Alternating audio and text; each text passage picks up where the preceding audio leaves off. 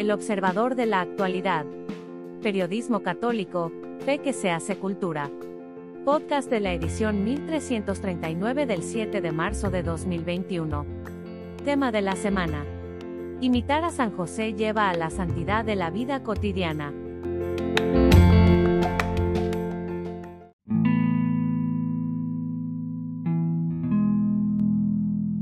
Siempre Virgen, Santa María de Guadalupe.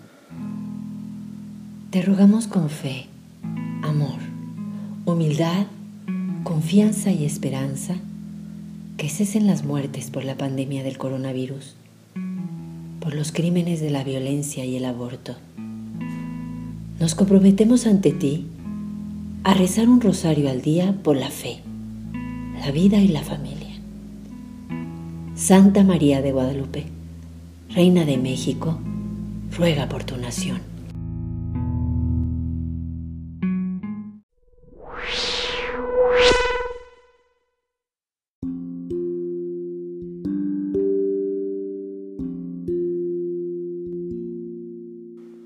Un símbolo por Jaime Septién.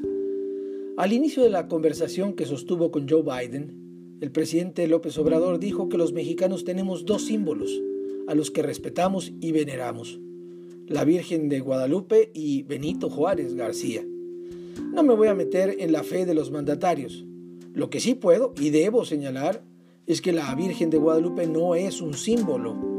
Y me parece un error del presidente López Obrador equiparar a la Madre de Dios con un gobernante liberal, como él mismo se apresuró a adjetivar a Juárez durante la charla. La adhesión a Juárez es muy su elección. Es imposible, salvo que se le use políticamente, una adhesión semejante a la Virgen de Guadalupe. Considerarla un símbolo es hacerla a un lado de la vida cotidiana, del corazón y lo más importante, hacerla a un lado de nuestros actos. Muchos extranjeros me han preguntado cómo es posible que un pueblo tan devoto de Guadalupe sea el campeón mundial de asesinatos dolosos un país sembrado de fosas clandestinas, miles de desaparecidos y dueño de las ciudades más violentas del planeta? La única respuesta que me queda es justamente la que adelantó el señor presidente de México a su homólogo de Estados Unidos. Porque para muchos guadalupanos, la Virgen es un símbolo, algo bonito, un adorno, una señal de que somos mexicanos, pero que nada tiene que ver con mi vida, con mis acciones, mis borracheras, con la pistola con la que elimino al competidor en el trasiego de drogas, ni con el qué tanto es tantito de la corrupción. Es como decir, mi mamá no es la mujer que me trajo al mundo, sino ese retrato que tengo de ella colgado en la pared.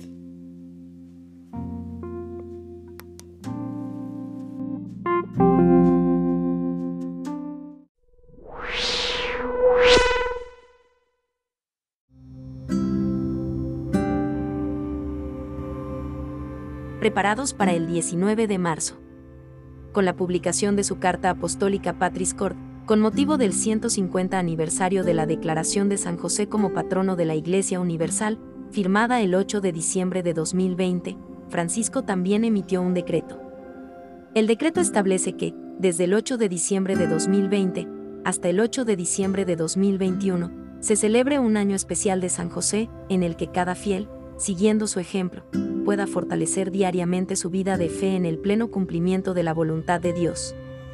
Y agrega, de gran beneficio para la perfecta consecución del fin que se persigue será el don de las indulgencias que la penitenciaría apostólica, por medio del presente decreto emitido de acuerdo con la voluntad del Papa Francisco, concede benévolamente durante el año de San José. La indulgencia plenaria se concede en las condiciones habituales, confesión sacramental, comunión eucarística y oración según las intenciones del Santo Padre, a los fieles que, con espíritu desprendido de cualquier pecado, participen en el año de San José en las ocasiones y en el modo indicado por esta penitenciaría apostólica. Por tanto, con el fin de reafirmar la universalidad del patrocinio de la Iglesia por parte de San José, además de las ocasiones mencionadas, la penitenciaría apostólica concede una indulgencia plenaria a los fieles que recen cualquier oración o acto de piedad legítimamente aprobado en honor de San José, por ejemplo, a ti, oh bienaventurado José, especialmente. el 19 de marzo, el 1 de mayo, la fiesta de la Sagrada Familia, el domingo de San José, según la tradición bizantina, el día 19 de cada mes y cada miércoles, día dedicado a la memoria del santo.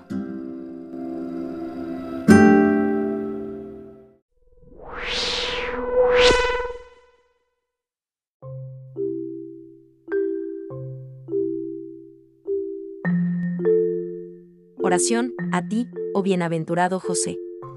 A ti, bienaventurado San José, acudimos en nuestra tribulación, y después de implorar el auxilio de tu Santísima Esposa, solicitamos también confiadamente tu patrocinio. Con aquella caridad que te tuvo unido con la Inmaculada Virgen María, Madre de Dios, y por el paterno amor con que abrazaste al niño Jesús, humildemente te suplicamos que vuelvas benigno los ojos a la herencia que con su sangre adquirió Jesucristo, y con tu poder y auxilio socorras nuestras necesidades. Protege, oh providentísimo custodio de la divina familia, la escogida descendencia de Jesucristo, aleja de nosotros, oh Padre amantísimo, este flagelo de errores y vicios. Asístenos propicio desde el cielo, en esta lucha contra el poder de las tinieblas, y como en otro tiempo libraste de la muerte la vida amenazada del niño Jesús, así ahora defiende a la Santa Iglesia de Dios de las hostiles insidias y de toda adversidad. Y a cada uno de nosotros protégenos con tu constante patrocinio, para que, a ejemplo tuyo, y sostenidos por tu auxilio, podamos vivir y morir santamente y alcanzar en los cielos la eterna bienaventuranza. Amén.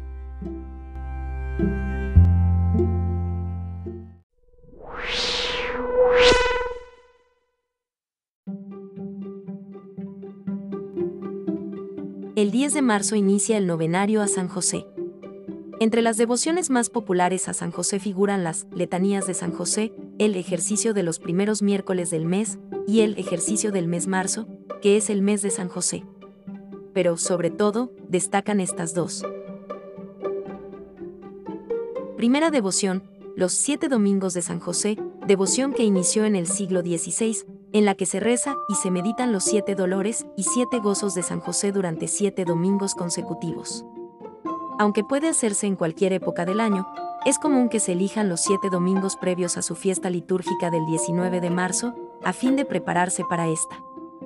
En esta ocasión, año 2021, los que así acostumbran iniciaron el domingo 31 de enero. Segunda devoción, las novenas a San José, que también se pueden empezar en cualquier momento, pero que especialmente se hacen en preparación para la fiesta del santo, y que en tal caso comienzan el día 10 de marzo. Teniendo en cuenta que, después de la Virgen María, San José es el santo más grande, y que, como explicara Juan Pablo II en 1960 cuando era obispo auxiliar de Cracovia, San José, que fue durante su vida en la tierra el tutor del Cristo histórico, tiene que ser ahora necesariamente el tutor del Cristo místico, esto es, de la Santa Iglesia. Proponemos un sencillo esquema de oración para llevar a cabo el novenario de San José y pedir su intercesión. Los nueve días de la novena se reza lo siguiente. San José, fiel Padre proveedor del Divino Niño, esposo virginal de la Madre de Dios, protector poderoso de la Santa Iglesia, venimos a ti para encomendarnos a tu protección especial. Nada buscaste en este mundo sino la gloria de Dios y el bien del prójimo. Totalmente entregado al Salvador, tu felicidad consistía en orar, en trabajar, en sacrificarte, en sufrir, en morir por Él. Fuiste un desconocido en este mundo, pero íntimo de Jesús. Su mirada reposaba confiadamente en tu vida simple y oculta en Él. San José, has ayudado ya a tantos hombres, y recurrimos a ti con entera confianza. Tú ves a la luz de Dios nuestras necesidades, Tú conoces nuestras preocupaciones, nuestras dificultades, nuestras penas. Solicitamos a tu paternal amabilidad este asunto particular. Pedir por tu intención.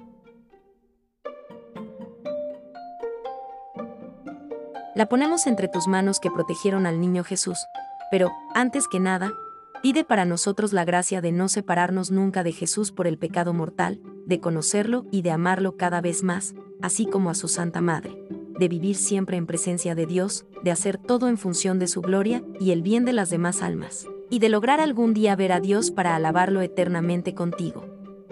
Amén. Padre nuestro que estás en el cielo, santificado sea tu nombre. Venga a nosotros tu reino.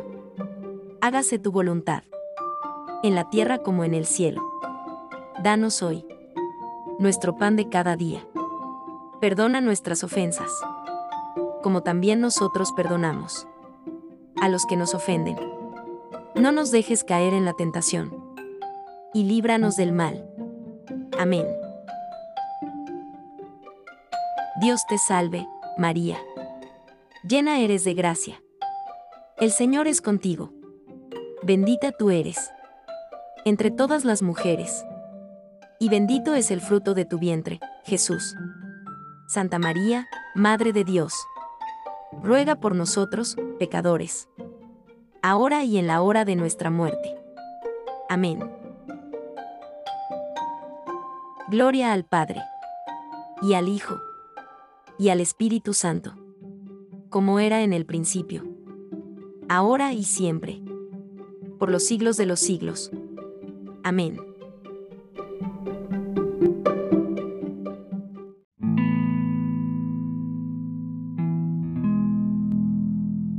Siempre Virgen, Santa María de Guadalupe, te rogamos con fe, amor, humildad, confianza y esperanza que cesen las muertes de la pandemia del coronavirus, por los crímenes de la violencia y el aborto.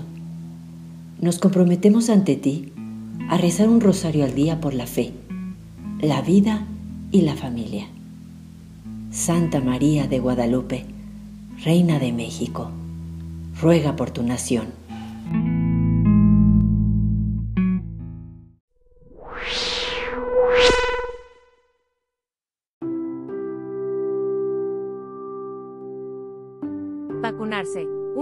Para el bien común. Las vacunas contra el COVID-19 ya comienzan a distribuirse, y aún se genera desinformación sobre su efectividad, y por ende el rechazo. Ante ello, los obispos piden a los fieles tomar conciencia sobre la importancia de su aplicación. El arzobispo Domingo Díaz Martínez, responsable de la Pastoral de la Salud, el arzobispo Rogelio Cabrera López, presidente de la Conferencia del Episcopado Mexicano y el obispo Alfonso Miranda, secretario general de la Conferencia del Episcopado Mexicano, emitieron un comunicado para recordar a los fieles la importancia de recibir la vacuna contra el COVID-19. Toda vez que los contagios continúan, que el sistema de salud ha sido insuficiente, que no se realizan pruebas constantes para determinar el tamaño del contagio, y la desinformación sobre la eficacia de las vacunas, se crea entre la población un escenario que genera confusión y disminuye la confiabilidad de la ciencia. Por ello, los prelados consideran que es necesario reflexionar sobre la conveniente necesidad de vacunarse para contrarrestar, en lo posible, el COVID-19. Recuerdan a los fieles que las vacunas son preparaciones destinadas a generar inmunidad contra las enfermedades al generar anticuerpos, además de que ayudan a proteger la salud personal y la del prójimo.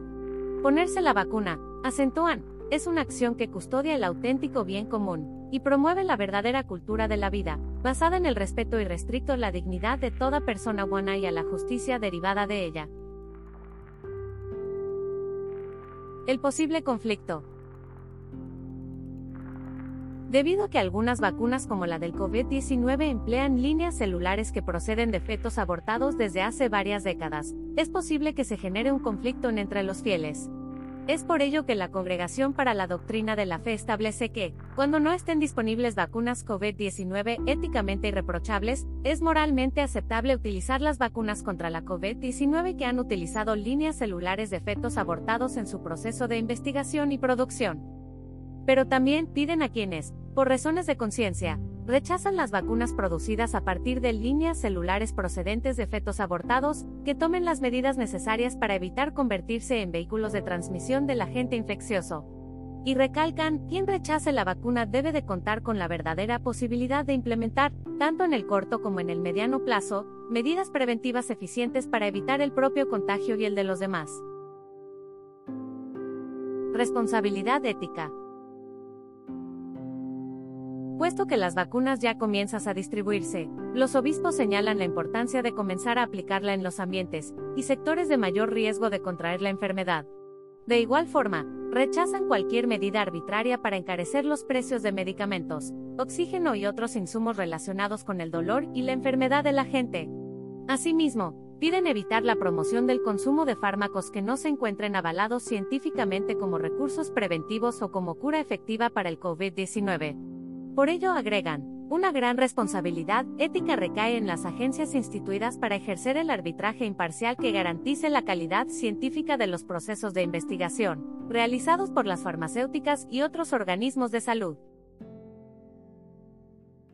Finalmente invitan a los fieles católicos a no ser parte de la desinformación ya que está en riesgo la vida de las personas, sobre todo, de los más vulnerables y les piden seguir empeñándose en la prevención como parte de la vida diaria, con el fin de evitar sufrimiento innecesario.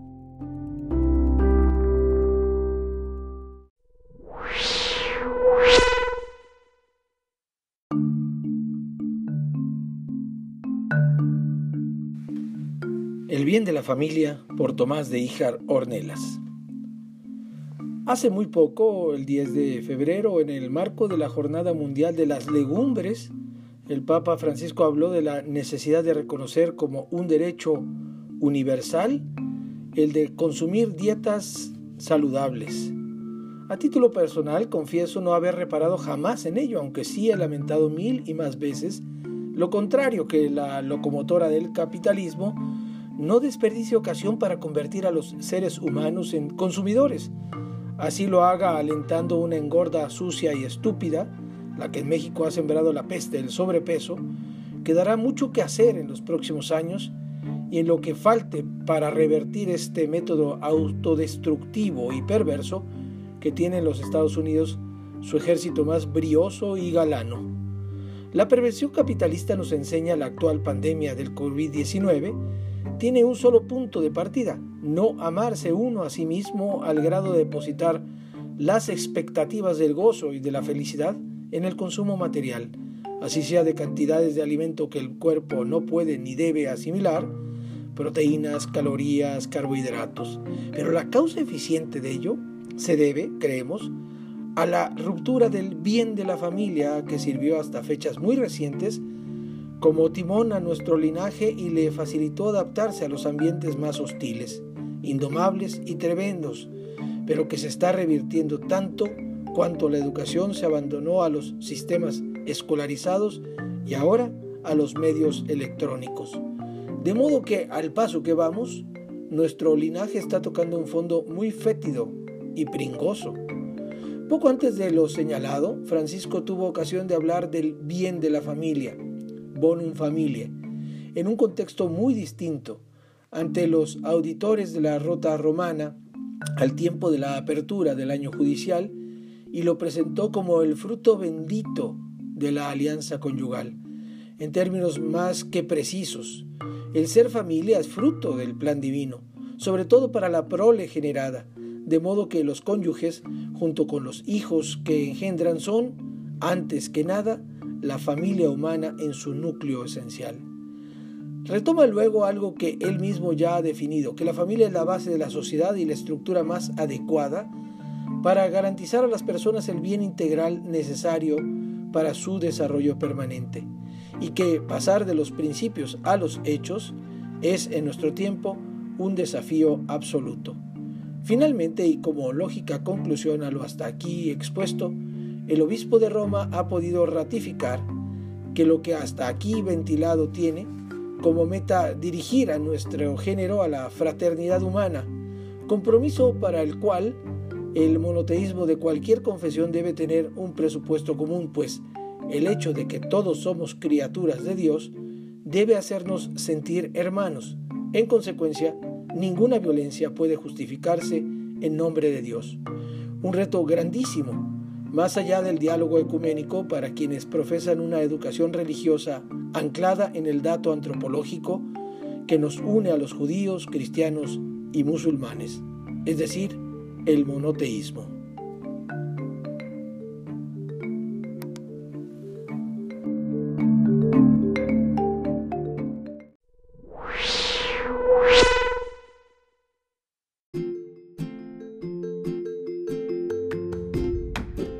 La purificación interior del templo, tercer domingo de Cuaresma, Juan 2, del 13 al 25.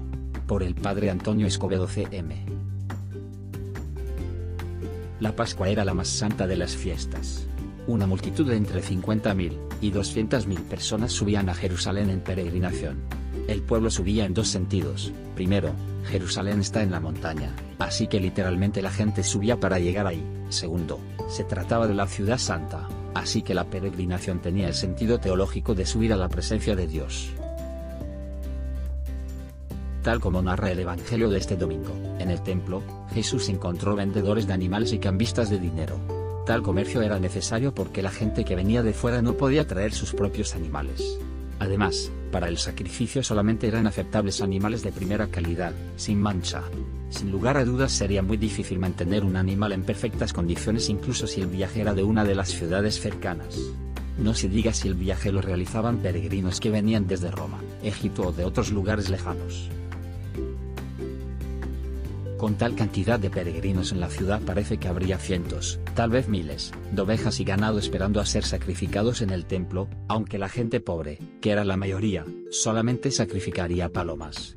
Los vendedores seguramente estaban localizados en el patio de los gentiles, el recinto más alejado del templo. La gente se sentía mal por el innecesario amontonamiento y el mal olor en los patios. Lo que viene a la mente es una atmósfera como la del mercado callejero con cientos de vendedores, excepto que ellos estarían alimentando, acicalando y limpiando las heces de los animales en vez de servir refrescos y comida. El ruido y el olor serían espantosos. Debemos reconocer que el sistema de sacrificios, tal como se prescribe en la Torah, es un asunto sangriento, sucio y maloliente, pero la presencia de estos vendedores en el templo aumenta la incomodidad añadiendo un amontonamiento y énfasis comercial. Seguramente, más de una persona se habrá alegrado de ver que con las acciones de Jesús el templo recobraba su dignidad. ¿Será que por eso nadie hace ningún movimiento para detenerlo? Con un azote de cuerdas, Jesús saca a los animales del templo. Que una sola persona arreaba miles de ovejas y ganado fuera de los patios del templo no solamente era un acto atrevido, sino un milagro de fuerza y potestad. Jesús voltea las mesas de los campistas, y manda a los vendedores de palomas que las quitaran de ahí. Imaginen lo enojado que se habrán puesto los mercaderes. Imaginen también la cara de Caifás al ver que su autoridad era desafiada tan directamente. Imaginen, por último, el rostro de Jesús que no se amedrentaba ante las amenazas. En el Evangelio, Jesús critica la presencia de los vendedores en la casa de mi Padre. Es hermoso ver que el templo ahora es llamado casa. Observemos que el Señor no solo ha purificado el exterior del templo, también el interior tiene una nueva faceta. El templo deja de ser un lugar donde la gente se reúne para adorar a Dios para convertirse en una habitación donde hombres y mujeres van a encontrarse con el Dios de Israel a quien Jesús llama mi Padre.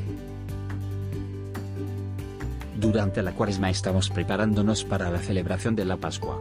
Por lo tanto, se nos invita a centrar nuestra vida en el Cristo Pascual con una vida más exigente en su seguimiento.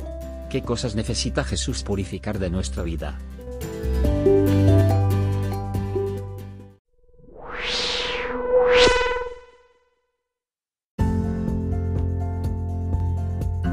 Momentos duros en la vida. Por el padre Fernando Pascual. Hay momentos duros en la vida. Se juntan enfermedades, problemas económicos, conflictos en familia o en sociedad, cambios y dudas en el propio corazón. En esos momentos necesitamos encontrar puntos de apoyo, horizontes de esperanza, señales de solución. No podemos vivir ahogados por dramas del presente. Pero en ocasiones esas señales de esperanza son tenues, confusas, inciertas. ¿De verdad, llegará la solución? ¿Mejorará el trabajo? ¿Habrá reconciliación en la familia? Miramos hacia el futuro y buscamos un atisbo de luz, quizás sin darnos cuenta de que esa luz ya está en el mundo desde hace más de 2000 años. Porque frente a las mil pruebas y sufrimientos de la vida, el mensaje de Cristo ofrece la maravillosa certeza de que Dios cuida y ama a cada uno de sus hijos. No es un amor genérico, abstracto, lejano. Es un amor inmediato, sin límites, capaz de ayudarnos a hacer nuestras las palabras de San Pablo, me amó y se entregó por mí. Desde que Cristo vino al mundo hay ciegos que ven, cojos que andan, pobres que son evangelizados, y pecadores que reciben el regalo del perdón. Los males, ciertamente, no han desaparecido. en ocasiones, parecen más terribles, como en las guerras que tantas víctimas han provocado y provocan, y en las leyes que permiten delitos como si fueran derechos, aborto, eutanasia. El que ha sido encontrado por Cristo no teme. Tiene un faro interior que ilumina y permite ver un horizonte de esperanza. Goza de una certeza que nadie le puede arrebatar. Pues estoy seguro de que ni la muerte ni la vida ni los ángeles ni los principados ni lo presente ni lo futuro ni las potestades ni la altura ni la profundidad ni otra criatura alguna podrá separarnos del amor de Dios manifestado en Cristo Jesús Señor nuestro. Con Cristo afrontaremos cada momento duro de la vida con una paz, incluso con una alegría, que nada ni nadie nos puede quitar. Hemos creído, y estamos seguros en que Jesús, que inició nuestra fe, la llevará a su plenitud.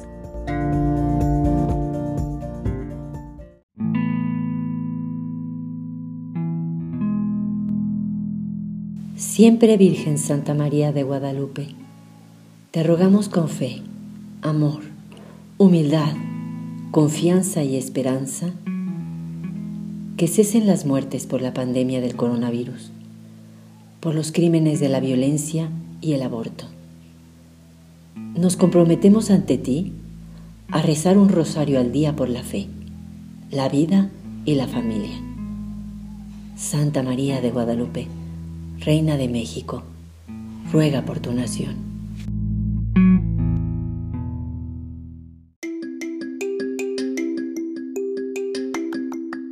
El Observador en Radio. Periodismo católico. Una fe que se hace cultura. El Observador en las voces de sus protagonistas.